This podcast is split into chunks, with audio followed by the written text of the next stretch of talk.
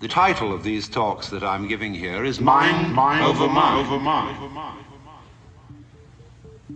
And I'm going into all the various problems which have to do, have to do with the control of control.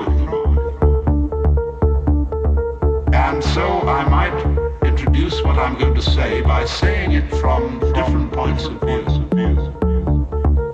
For example, if you're interested in communication, it will be the problem of feedback. Or if I may put it in theological terms, how does man follow the will of God if the will of man is perverse?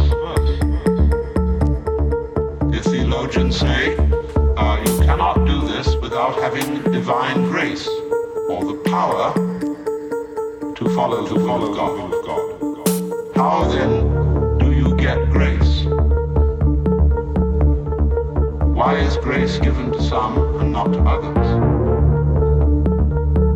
If I cannot follow the will of God by my own effort because my will is selfish, how will my will, which is selfish, be transformed into an unselfish will? If I cannot do it because I am already the selfish will, then grace then grace If grace has not already done it, why not? Because I didn't accept it. But by definition, I had no power to accept it because my will was selfish.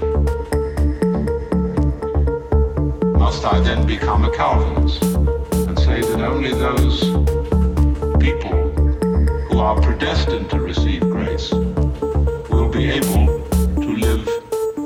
life, good life. Good life, good life. Then then, then, then we come back, come back.